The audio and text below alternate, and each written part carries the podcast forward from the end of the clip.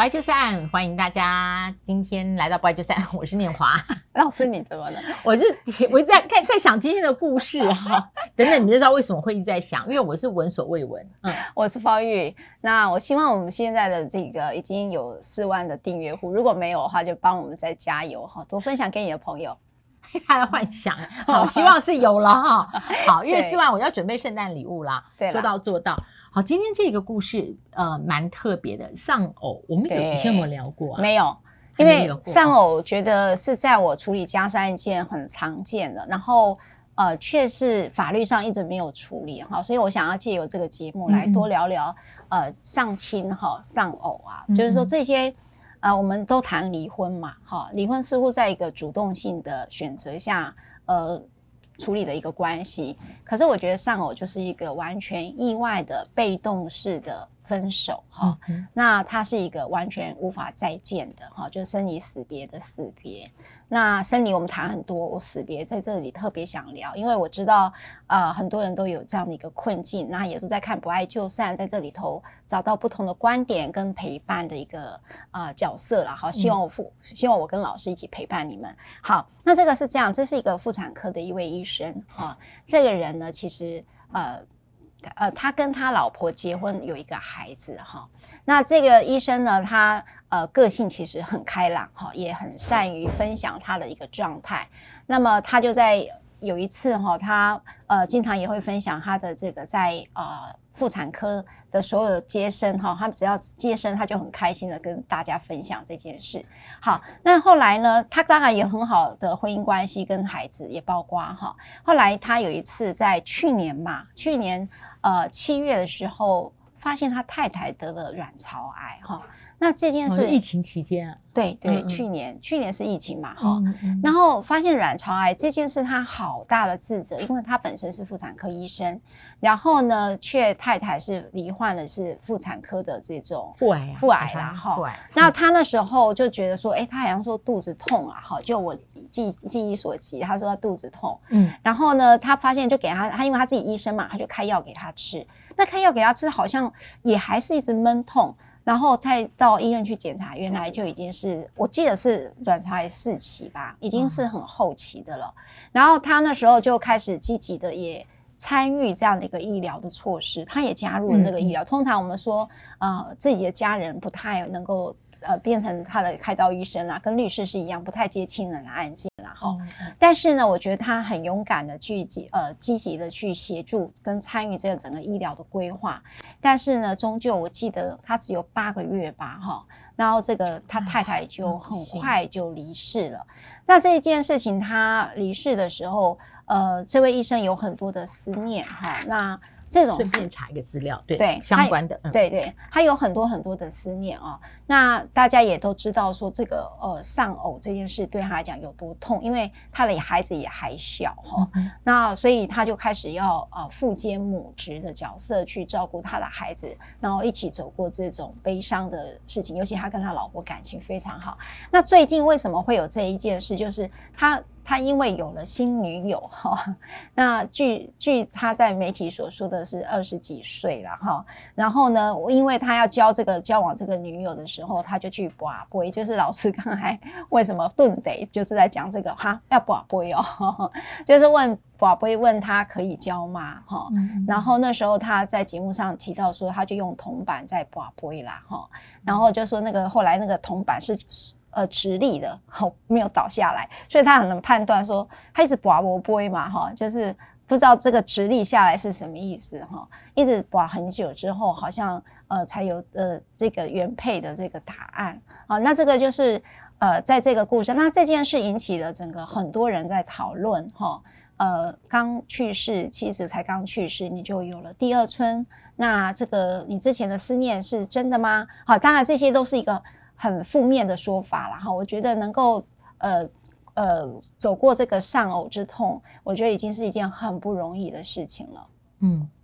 然后因为我在查卵巢癌，对，后来我就发现，以前我正大新闻系学妹啊，周怡怡嘛，啊、哦，财经的很资深的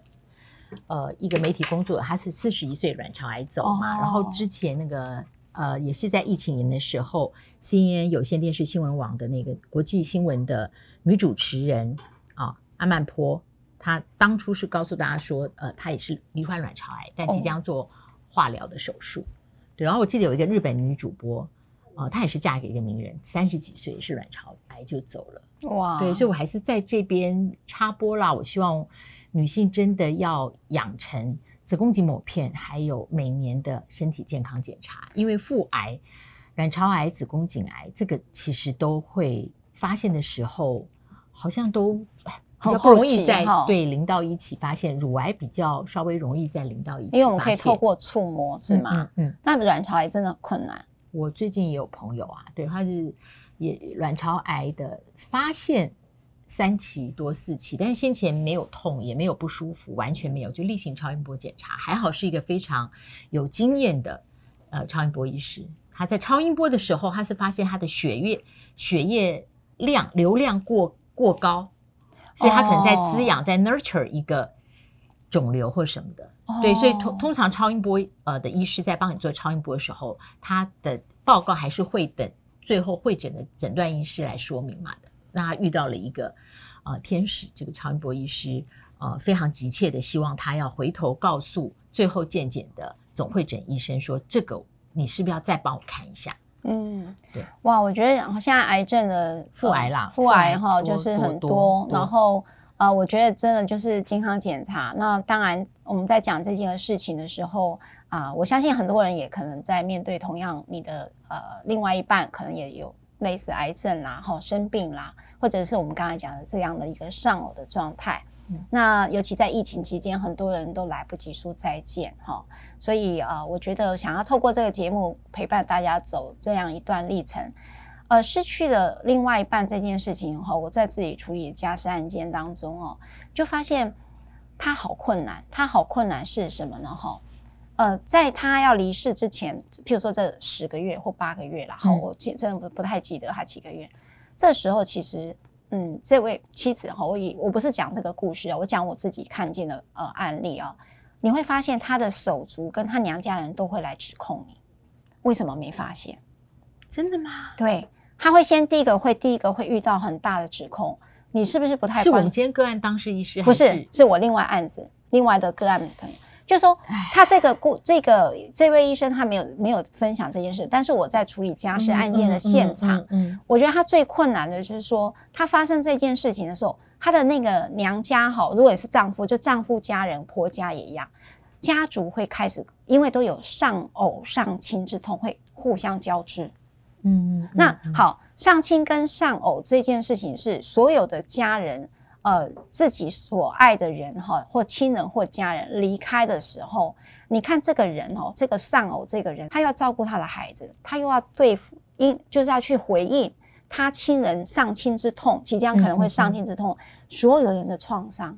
嗯，我我觉得他们真的很困难。好，那他怎么扛住这件事情？你知道那种创伤就会开始指控你，一定是没有好好照顾他，哈，你一定是疏忽了他。不然就是你可能有外遇，不然你知道他们有无限的想象，吼，我就觉得你可能没有，呃，你自己譬如说举例来讲，像你是医生，你怎么会不知道？你你知道这种指控都来自于创伤的反应，所以他要扛住所有的人的创伤，嗯、我觉得这是一个很不容易的事。这也提醒我们要勒住舌头，因为我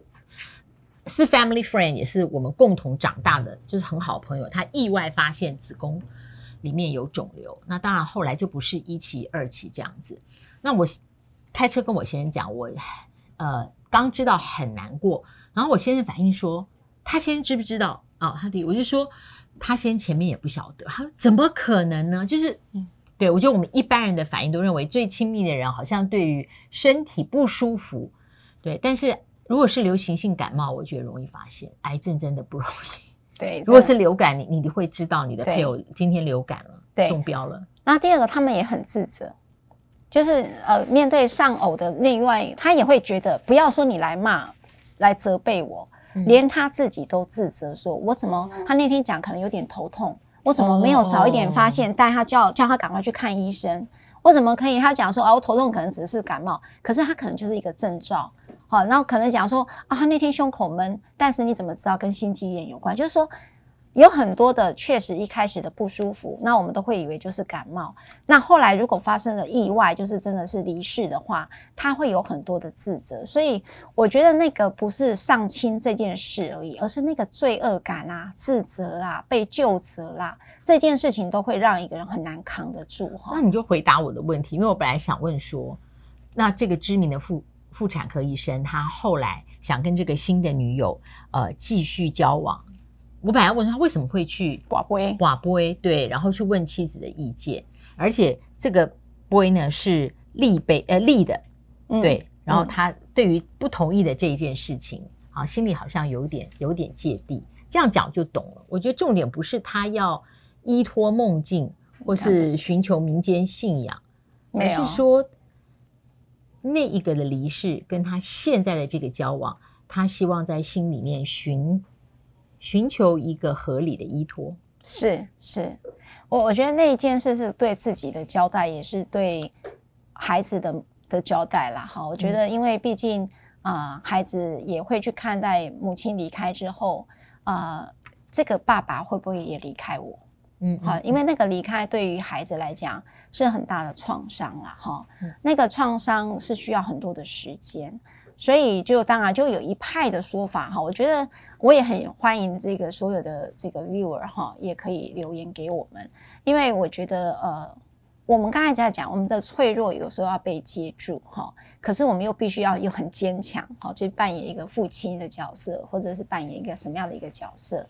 那我觉得用呃寡杯的方式，我觉得已经是啊、呃，我觉得。有时候某种程度就是去处理一个人无法处理的状态了，嗯嗯嗯嗯、对不对？我觉得人与神之间都是在一个巨大无法承受的一个生命的转折当中，呃，我们会很多呃，就是问神的事情啊，哈，或者跟神对话的事情。那这个是你也明白那个丧偶之痛的无法承担啊，哈，所以呃，就有人就会提到说，那你小孩怎么办呢？哈。就是说，妈妈才刚走，哈，那你可以这样离开，你就开始有了呃新女友，难道他不会很害怕、很担心吗？好，那我们必须回答到这件事情。我们用做孩子，像我们做家事经常做小孩，对于孩子面对父母的离婚，或者是父母有一方离世的话，孩子有一个很难说清楚的，呃，应该讲说悲伤跟害怕、恐惧，好，是他们。在那个年纪更难说出来的，嗯，我们大人可能还可以跟人讲，嗯、哎，念华，我我怎么样怎么样，嗯、但孩子是无法说出来的，嗯嗯。嗯，可是他没有他没有语言工具，或者说他没有这个思维的工具去表达他心里面那一个突然多了一一团麻绳，对。就是那个情绪语言是困难的，嗯、我们我们可以讲一个五味杂陈，但一个孩子讲不出一个五味杂陈这四个字，所以他们就会用很多那种啊、呃、黏着他啦，用很多种方法来表达说，哎，爸爸你还注意到我吗？嗯、这个是我们在看到就是上亲的孩子可能会或做噩梦，好或不敢睡觉，哈，他们都会有很多的反应。那我那时候问我一个心理师朋友说，那怎么办呢？他说你要找到一个认出哦，认出。他的母亲那个认出，包括可能他的那个贝贝啊，好有没有那个他每次都会盖妈妈的可能睡袍啊，嗯，好那个就是表示说妈妈的爱还在，也就是说他虽然离开了，但是妈妈没有离开过我们，让他把这样的一个悲伤找到了一个认出的方法。呃，那就是一个永恒的方式对待孩子来讲，妈妈没有离开他。我我想很多心理师应该对于这种孩子遇到丧亲之痛的时候，会有很多的协助。那如果你自己不会的话，我多插了一句嘴一一个嘴，就是说你真的不会协助，你也不要忽略孩子有这个需求。你不要觉得孩子佯装无事，就以为他没事。那如果如果你没有这样协助丧亲之痛的孩子的。呃，能力的话，我真的会建议你让他有个自己的智商师，去说出一些乱七八糟的事都没有关系。嗯嗯啊，那这个就是让他有一个空间，要不然要不然这样孩子会觉得他不敢跟你说真话，因为我怕你也离开我嘛。所以你可能会找一个心理咨商师陪伴孩子走一样走这个丧亲之痛。嗯，所以啊，丧偶的这个成人，呃，这样大家透过方玉律师的分享，真的了解他承担多少。对，就是他要，但一个人很难自己扛自己，真的难。所以在这个时候，他的承担是他要扛住很多别人跟他一起在这一个失去的人，呃的这个失去网络里面，他还要扛住很多人，嗯、只因为他是他生命最后最亲近的人。对对，希望这样的人能够有力量扛住他。是，好，对。然后呃，而且最后一个我的好奇是，好像丧偶这件事，他并不因为你在哪一个年龄段，呃，丧偶而使得那个难受的情绪或是那个那个怅然可以比较好一点。因为我看到高龄的丧偶的依旧是非常非常的痛。哇有人会觉得说，高龄的话，你应该可以预期，就是就是你们走向死亡的那个时间很接近，似乎脚步也加快了。但是你要反过来想，在高龄丧偶的时候，他跟他所累积跟堆叠的那种共同生活的呃在一起的不想分离的那种心理的连带又强了很多。嗯，对，我我觉得，呃，虽然我们讲这个故事小孩还小，但是你知道吗？在我们的生命历程当中，我们也会有丧偶的时候啊，你也不知道是你先走还是对方先走，嗯，然后我们也会变孤儿，因为父母也会老也会走，哈，所以，呃，我觉得这个话题是大家都一直要去学习的，因为我自己也常常在面对，譬如说父母老后。然后，如果真的遇到了这种丧亲之痛，我又该怎么样去面对？其实我也一直在呃学习啦。那也真的很高兴有方老师，方老师每天早上都给我福音，然后我都每天会分享给我的好朋友，是吗？谢谢，也给我很大的心灵的这种，我觉得那个是一个祝福哈。有时候用祝福来取代那个担心跟焦虑，真的是一个很重要的事。嗯嗯，不爱就散，我避免呃后面要讲福音，我还可以讲。好几个小时，不爱就散啊！不要忘了按赞、分享、开启小铃铛。我们下次再会，拜。